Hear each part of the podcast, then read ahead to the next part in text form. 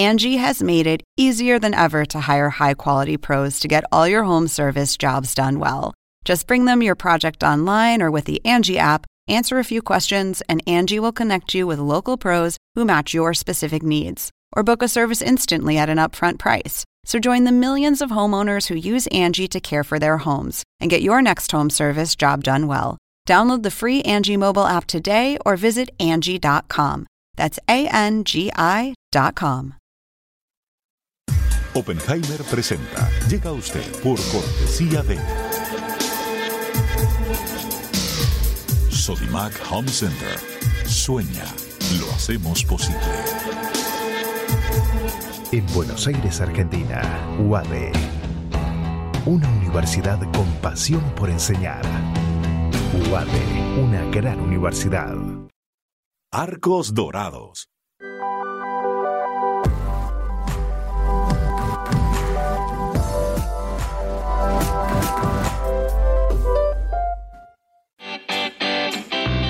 Ingresa en lacaja.com.ar, asegura tu auto y llévate un 15% de descuento por medio año. La caja, así de simple.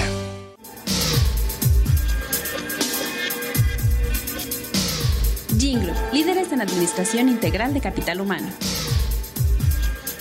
¿Sabías que según un estudio de la Universidad de Oxford, casi la mitad de los trabajos actuales podrían dejar de existir en 10 años? La inteligencia artificial llegó para quedarse. ¿Cómo te va a afectar la automatización? ¿Cuáles son los trabajos del futuro? Andrés Oppenheimer te lo cuenta en su nuevo libro, Sálvese quien pueda. Y no te quedes atrás. Encuéntralo en librerías.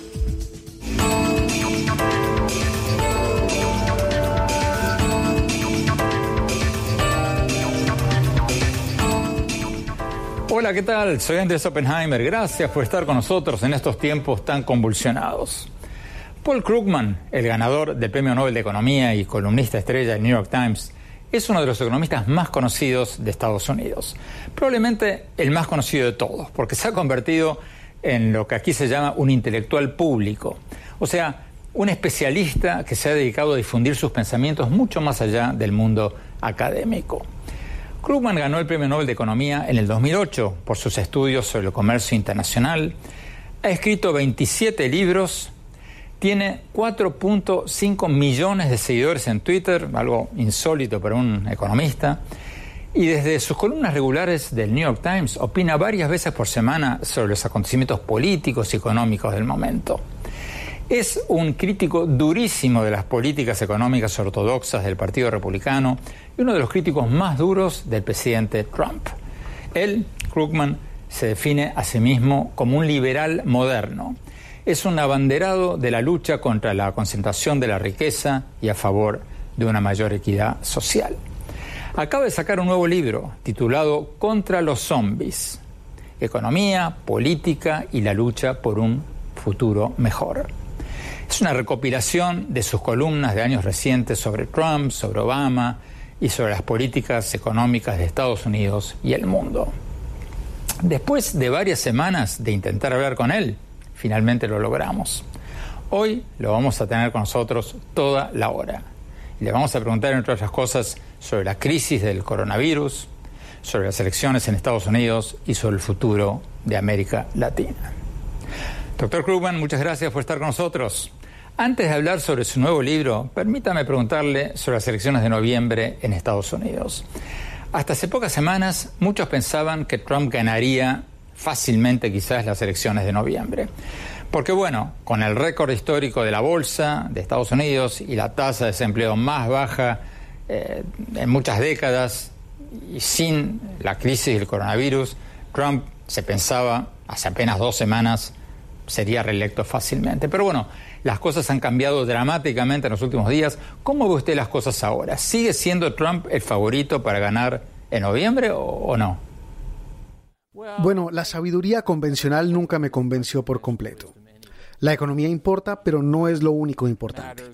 Y Trump es un presidente muy impopular. Incluso les desagrada a las personas que piensan que la economía pasa por un buen momento. Y parece muy probable que los demócratas nominen a Joe Biden, que es una persona agradable.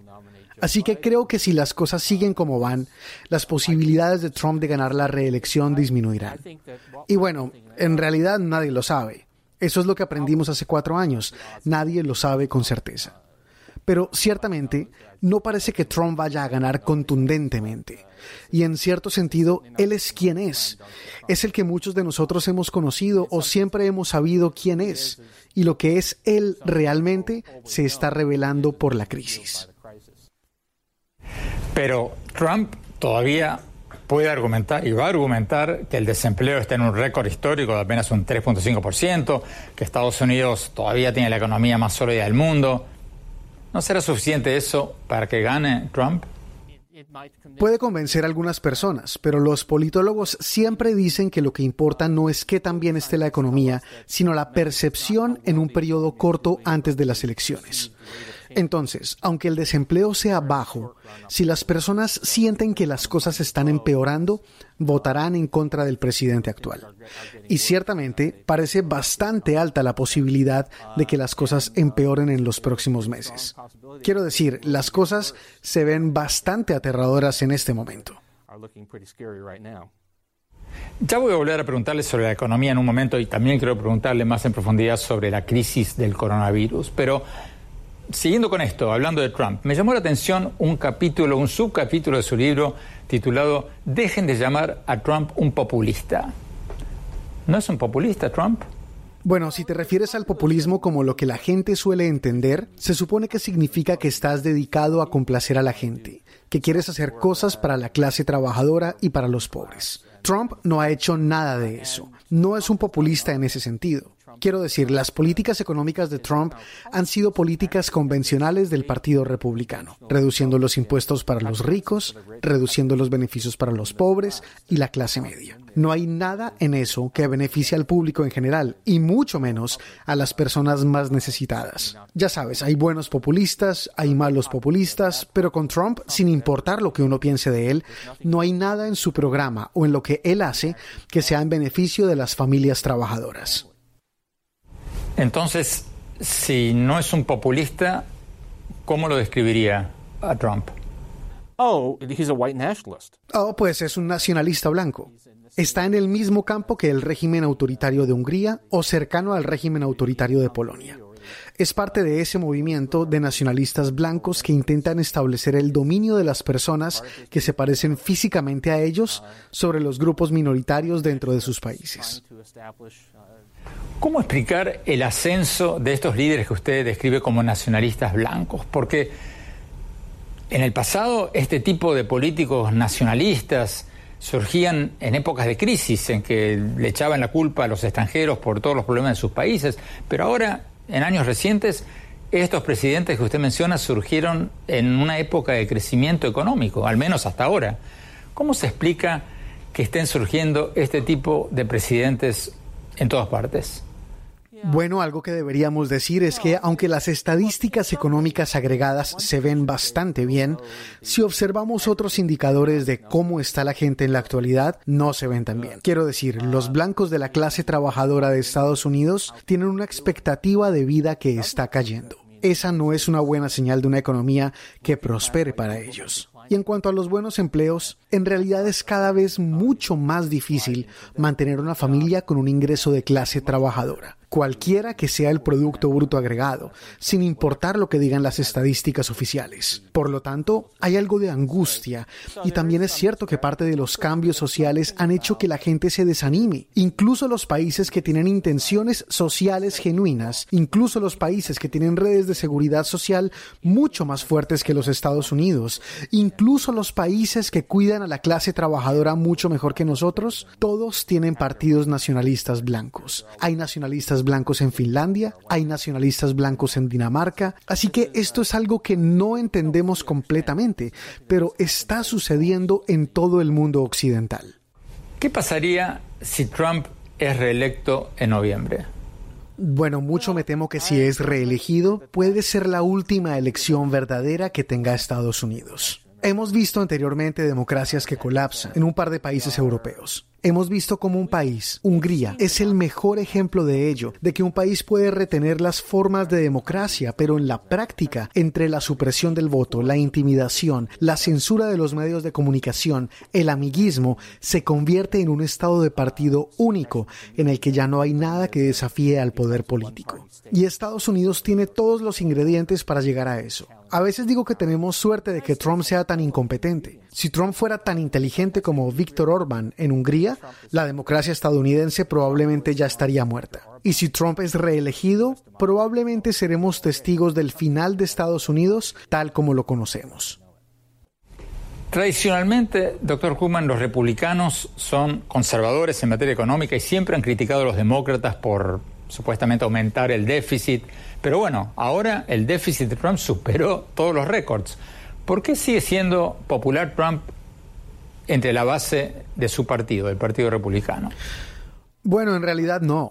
En primer lugar, una de las cosas que menciono en Contra los Zombies es que la afirmación del Partido Republicano de que se preocupa por el déficit siempre fue hipócrita. Siempre fue obvio que realmente no les importan los déficits, que estaban interesados en usar los déficits como excusa para obstaculizar a los presidentes demócratas y como una excusa para reducir los programas sociales. Pero en realidad nunca han mostrado ninguna disposición a sacrificar ninguna de sus propias preocupaciones por el déficit. Siempre dijeron, el déficit es crucial y debemos reducir los impuestos a los ricos, pero siempre fue en esencia un argumento fraudulento. Así que realmente no hay voluntad. Y la idea de que la base republicana alguna vez se haya preocupado por el déficit, esa es una historia que fue inventada por los medios de comunicación. Periodistas afirmaron que el llamado Tea Party estaba molesto por los déficits, pero las personas reales que crearon ese movimiento nunca se preocuparon por eso. Les preocupaba la idea de que su dinero se usara para ayudar a las personas no blancas,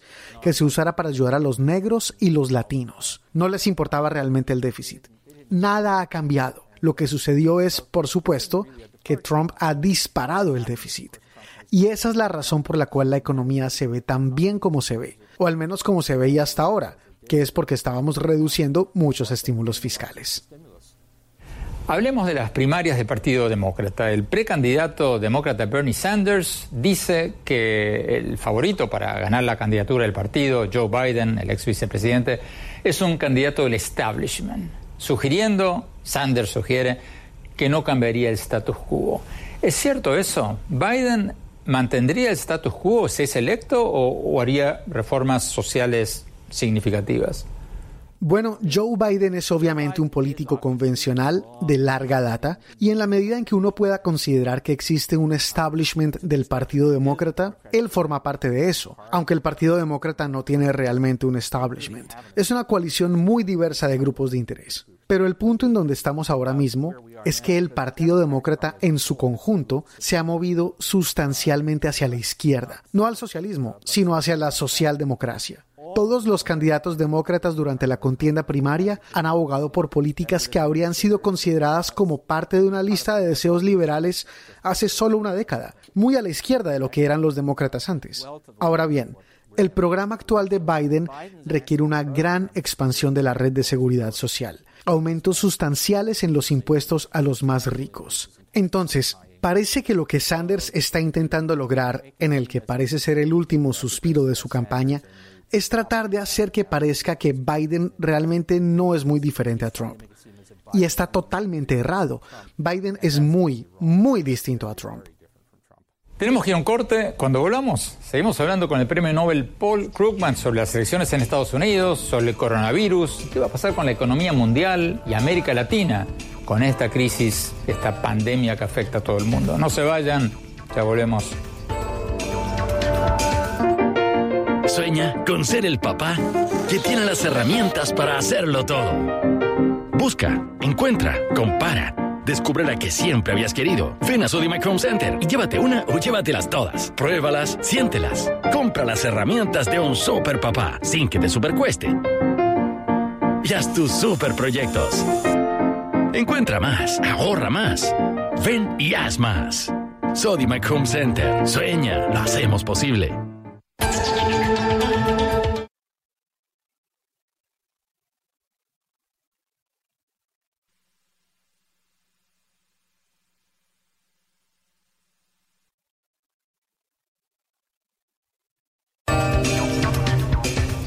Gracias por seguir con nosotros. Estamos hablando con el Premio Nobel de Economía Paul Krugman, uno de los economistas más famosos del mundo, probablemente el más conocido en Estados Unidos por sus columnas del New York Times sobre los temas políticos y económicos del momento.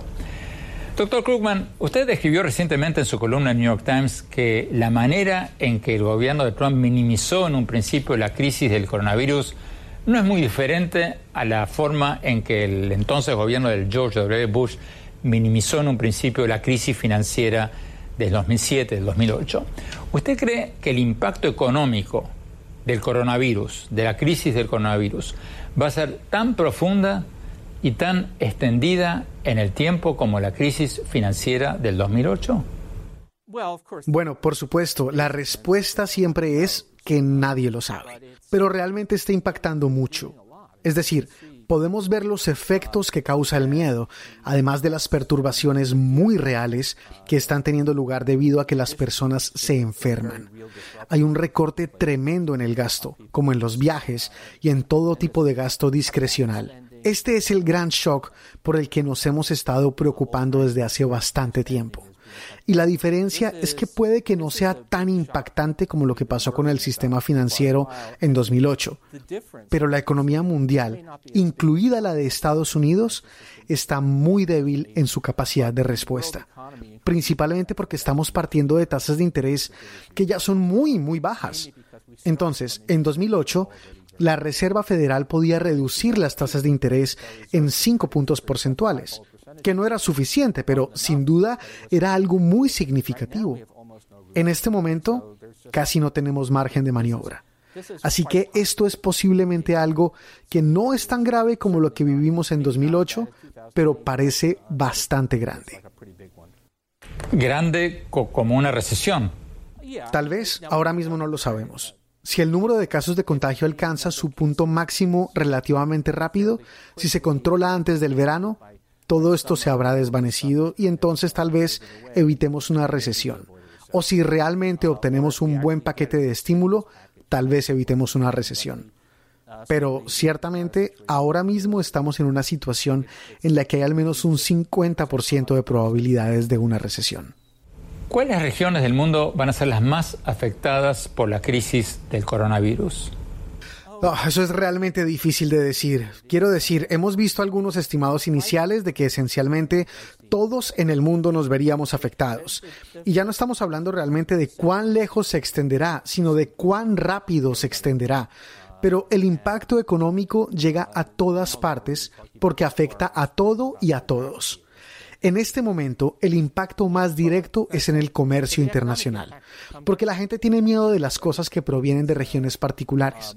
Pero eso no durará. En algún momento la gente tendrá tanto miedo de entrar en un supermercado a comprar cosas como algunos tienen miedo ahora de comprar cosas hechas en China. No está claro que haya ningún refugio seguro o una zona absolutamente inmune. Parece que nos cubrirá a todos. Supongo que las industrias que dependen de un gran número de personas que se reúnen en un solo lugar, como el negocio de las convenciones y los grandes eventos multitudinarios, se irán al infierno en los próximos meses. También el sector de las aerolíneas se verá muy afectado, pero eventualmente nos afectará a todos. Doctor Krugman, ¿cómo ve usted a las economías latinoamericanas en todo este contexto del parate económico mundial causado por el coronavirus? Es algo decepcionante, debo decirlo, porque por un tiempo América Latina tuvo un rendimiento bastante bueno. Se veía sustancialmente mejor que en el pasado y parecía que algunas economías realmente habían salido adelante. Y es cierto que no ha habido una gran catástrofe, es decir, no vemos ahora ninguna de esas grandes crisis del pasado. Pero lo que mejor ilustra lo que está pasando es un chiste sobre Brasil, que creo que ahora se aplica a toda América Latina. El chiste es que Brasil es el país del futuro y siempre lo será.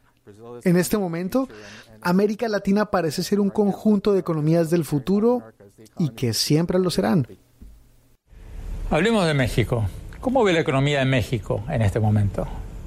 Tengo que decir que algo que es claro es que muchos pensaban que vendrían cosas terribles cuando AMLO fue elegido. Eso no ha sucedido. Sea lo que sea que esté pasando allí ahora mismo, no parece ser muy drástico.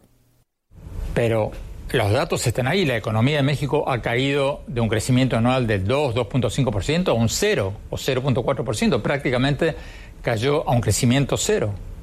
Ah, Realmente no estoy haciendo seguimiento minucioso a este caso. Tendré que no opinar porque soy ignorante al respecto. Estoy un poco enfocado al norte de la frontera, por el gran lío en el que estamos metidos aquí. ¿Y Argentina? ¿Debería Argentina pagar su deuda al Fondo Monetario Internacional o no? Um, Esa es una pregunta realmente interesante. Creo que hay un muy buen argumento para pedir la condonación de parte de la deuda y también un argumento para el Fondo Monetario Internacional. Quiero decir, el FMI hizo lo mismo con Macri, que había hecho todos esos años atrás con la ley de convertibilidad y la defensa del peso, que era defender una estrategia fallida, alentando a Argentina a pedir más dinero prestado. Y hay un poco de responsabilidad compartida allí. Creo que Argentina merece un alivio, porque no fueron únicamente sus propias malas decisiones las que la llevaron al país donde está ahora. Y si no recibe ese respiro financiero, ¿qué tendría que hacer Argentina? Bueno, esa es una pregunta difícil. Las cosas no son tan malas ahora como lo fueron antes.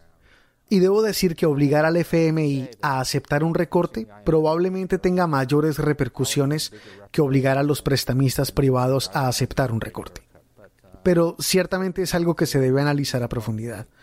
Es una verdadera tragedia que Argentina tenga que pasar por todo esto nuevamente. Tenemos que ir a un corte. Cuando hablamos, vamos a preguntarle al premio Nobel Paul Krugman sobre cómo ve el futuro de Europa y la Unión Europea después del Brexit. No se vayan, ya volvemos.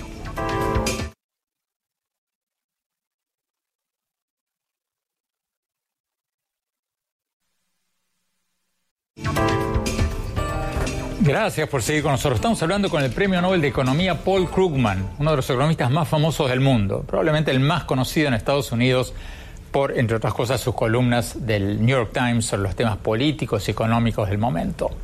Doctor Krugman, en su libro, en su nuevo libro Contra los Zombies, usted le dedica un capítulo completo a la historia, el presente y el futuro de la Unión Europea. Acaba la pregunta, ¿la Unión Europea tiene un futuro después del Brexit? de la salida de Gran Bretaña o, no? Sí, creo que el Brexit fue un poco sui generis. Quiero decir, creo que fue algo excepcionalmente británico el hecho que psicológicamente nunca formaran parte de Europa. Y aunque creo que el Brexit perjudicará al Reino Unido, no será algo catastrófico. Hará que Gran Bretaña sea un poco más pobre de lo que sería de otra manera. Y no es que no haya otros candidatos obvios para ese tipo de salida. Lo que me preocupa de la Unión Europea es que el sueño se ha perdido. Es decir, toda Europa se unió con el sueño de una unión económica, pero también del progreso económico, de paz. Y ahora tiene dos miembros de la Unión Europea que se han convertido efectivamente en regímenes antidemocráticos de un solo partido, Hungría y Polonia. Así que ya no está tan claro cuáles son los valores de la Unión Europea. Europa superó la crisis del euro sin que la moneda se derrumbara, pero fue extremadamente costoso, causó mucho daño social y es difícil ver el liderazgo ahora. Quiero decir, ahora mismo, mientras hablamos, es obvio que Europa necesita un estímulo fiscal, ya que tiene los mismos problemas de coronavirus que los Estados Unidos, pero parece ser imposible de lograr. Parece que Alemania es completamente inamovible y no hay capacidad para realizar acciones colectivas. Entonces, en cierto sentido, la Unión Europea como estructura institucional sobrevive. No parece que se vaya a fracturar en ningún momento, pero la idea europea parece estar muriendo. Usted habla en su libro de las ideas zombies, que según usted dice han probado ser falsas, pero que se rehusan a morir. Y menciona entre ellas el cambio climático. ¿Por qué sigue habiendo tanta gente, o mucha gente por lo menos, que no cree que el cambio climático es causado por el hombre, a pesar de que casi todos los científicos están de acuerdo en eso? ¿Cómo se explica? Denial lo que ocurre con la negación del cambio climático es que hay un componente crudo, muy crudo, y un componente más sutil. La parte cruda es que los intereses de la industria de los combustibles fósiles todavía quieren mantener viva la negación climática porque quieren ganar la mayor cantidad de dinero posible antes de que finalmente se vean obligados a cesar sus actividades. Entonces, si realmente preguntas ¿cuántos de los principales negadores del cambio climático están siendo financiados esencialmente por los intereses de los combustibles fósiles? La respuesta es todos. Si preguntas a todos los centros de estudio que impulsan la negación del cambio climático, ¿cuántos de ellos están financiados en gran parte por intereses de los combustibles fósiles? La respuesta es todos ellos. Entonces, gran parte de esto es solo el interés financiero de algunas corporaciones muy ricas para mantener vivo el escepticismo sobre el cambio climático y contratan a las personas necesarias para promover ese escepticismo. Y el otro componente, el más sutil, es que los conservadores, la derecha en los Estados Unidos, generalmente siente que si admite que el gobierno juega un rol activo en una industria, entonces se legitime ese tipo de accionar del gobierno en otras industrias. Por ejemplo, si admiten que necesitamos una política gubernamental para proteger el clima, el paso siguiente podría ser que muchos pidan que el gobierno garantice que todos tengan una atención médica adecuada. Por lo tanto, existe esa razón más sutil para negar el cambio climático. Tenemos que ir a un corte. Cuando volvamos, seguimos hablando con el premio Nobel Paul Krugman, uno de los economistas más famosos del mundo. No se vayan, ya volvemos.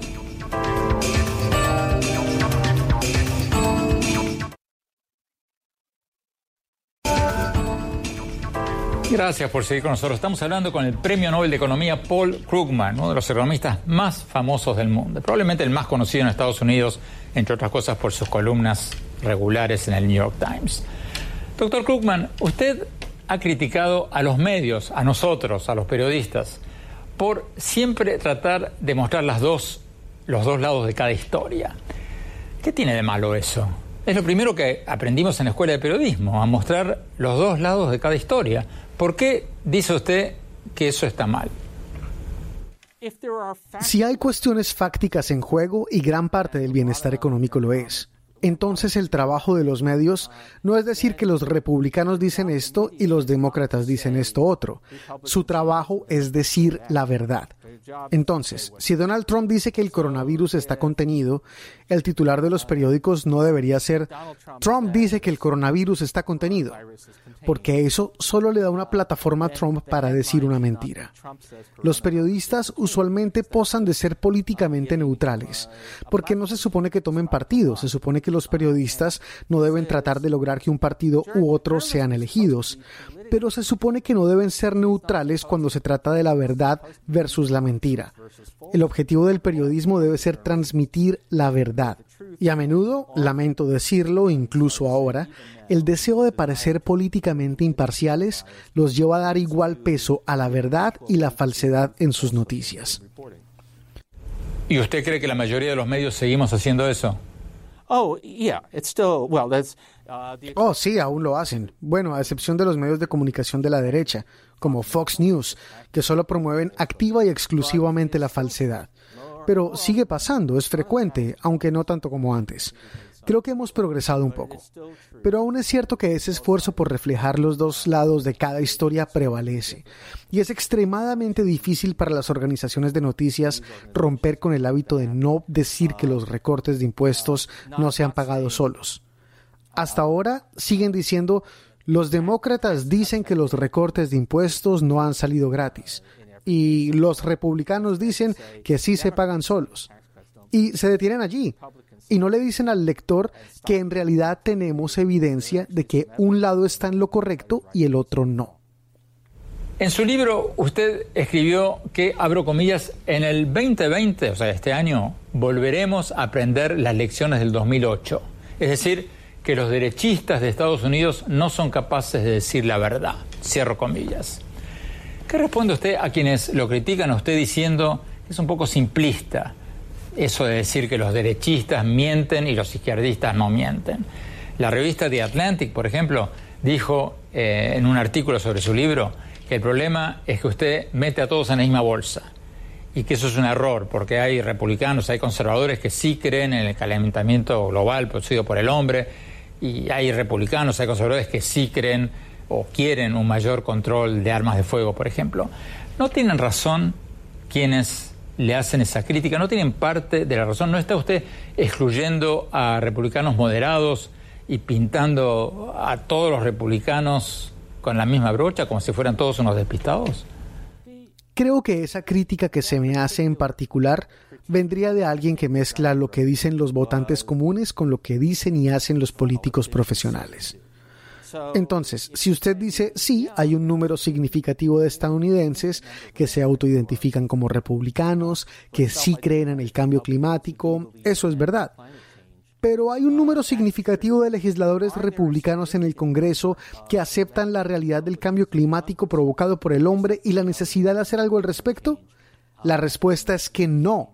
De hecho, sabemos esto con precisión. El 73% de los senadores republicanos niegan que el cambio climático provocado por el hombre sea una realidad y ninguno de los demás está dispuesto a apoyar políticas que hagan algo para limitar el cambio climático.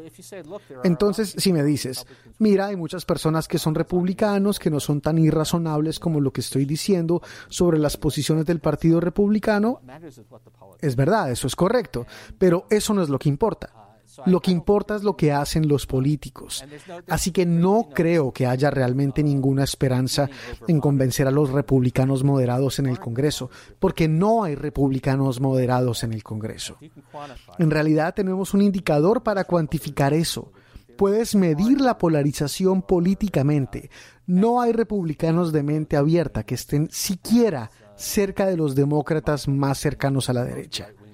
Así que creo que esto es un duro golpe a la realidad, porque tienes que ignorar todo lo que hemos visto durante los últimos 15 años para tener esta opinión de que hay un grupo persuasible de políticos republicanos.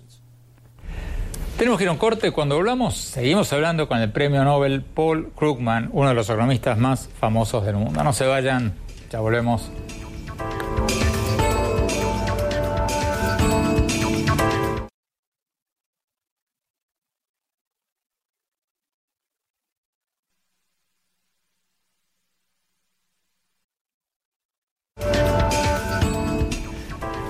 Gracias por seguir con nosotros. Me pareció fascinante esta conversación que tuvimos hoy con el Premio Nobel de Economía Paul Krugman. Es un hombre que no tiene peros en la lengua, ustedes lo vieron. Podemos estar de acuerdo o en desacuerdo con mucho de lo que nos dijo, pero me parece fantástico que se juegue, que no sea uno más de esos economistas que dicen por un lado puede pasar esto, por el otro lado puede pasar lo otro. ¿Qué es lo que más me llamó la atención de lo que nos dijo Krugman en esta entrevista? Bueno, muchas cosas. Pero una de las que más me sorprendió es lo que dijo al principio del programa cuando sugirió que si las cosas siguen como están en Estados Unidos, es probable que Trump no resulte reelecto en las elecciones de noviembre. Me dejó pensando, porque hasta ahora muchos pensábamos que Trump llevaba las de ganar en las elecciones de noviembre, porque bueno, la bolsa de Estados Unidos estaba en niveles récords, el desempleo estaba en uno de sus niveles más bajos en muchas décadas, y la sensación que había logrado implantar Trump real o ficticia, era que la economía de Estados Unidos estaba pasando por un momento buenísimo.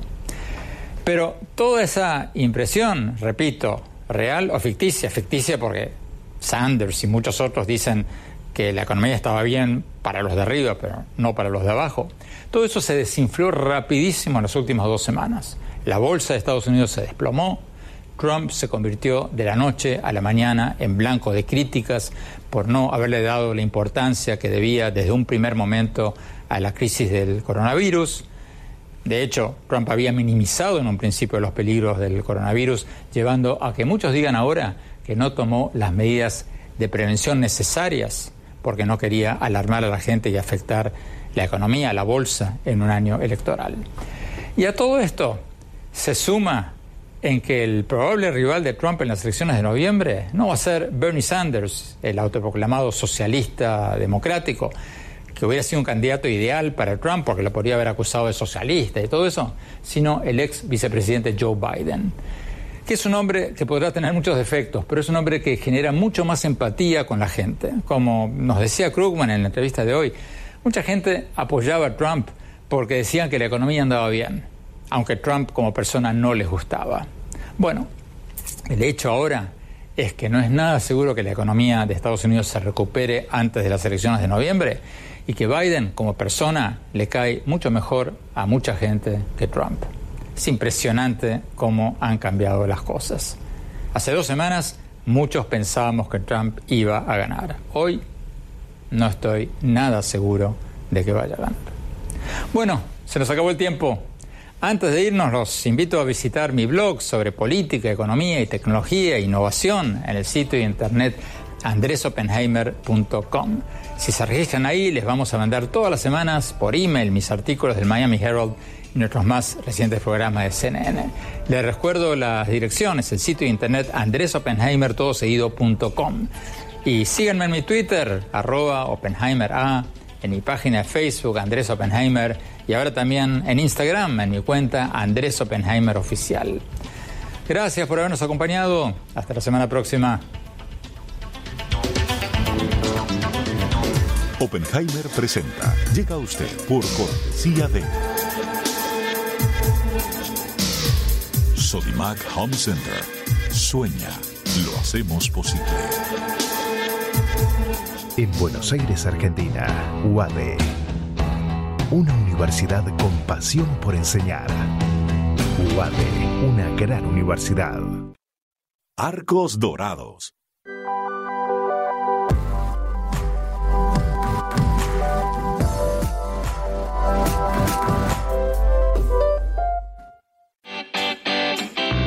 Ingresa en lacaja.com.ar, asegura tu auto y llévate un 15% de descuento por medio año. La caja, así de simple.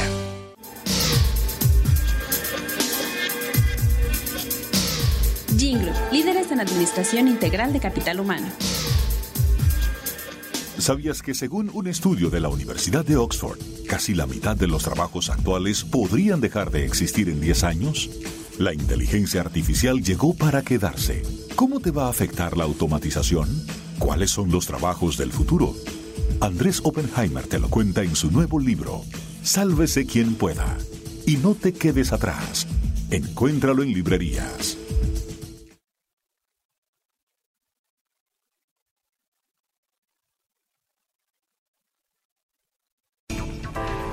Gracias por seguir con nosotros. Estamos hablando con el Premio Nobel de Economía Paul Krugman, uno de los economistas más famosos del mundo, columnista regular del New York Times. Tiene 4.5 millones de seguidores en su cuenta de Twitter, algo inaudito para un economista.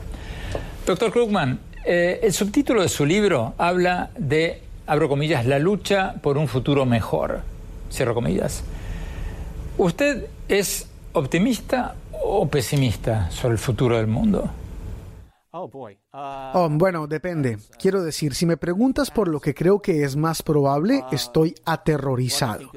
Quiero decir, las posibilidades de que la civilización como la conocemos se destruya por el efecto del cambio climático o por el hecho de que la democracia se derrumbe, todas esas son posibilidades realmente altas.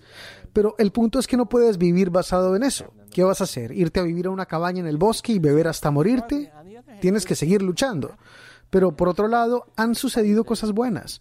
Quiero decir, a pesar de los horrores de los años de Trump en Estados Unidos, no olvidemos que Barack Obama logró una ley que les dio seguro médico a 20 millones de personas.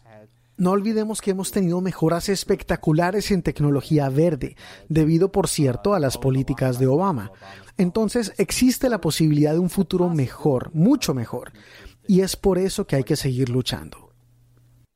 Pero mirando las cosas con una perspectiva de más largo plazo, ¿acaso el mundo no está cada vez mejor? Porque si miramos a los últimos 500 o 1000 años, bueno, estamos viendo que cada vez menos niños se mueren, la gente está cada vez más sana, vivimos cada vez más, más años, la gente tiene cada vez más educación y todas las estadísticas coinciden en que la pobreza ha caído dramáticamente en las últimas décadas.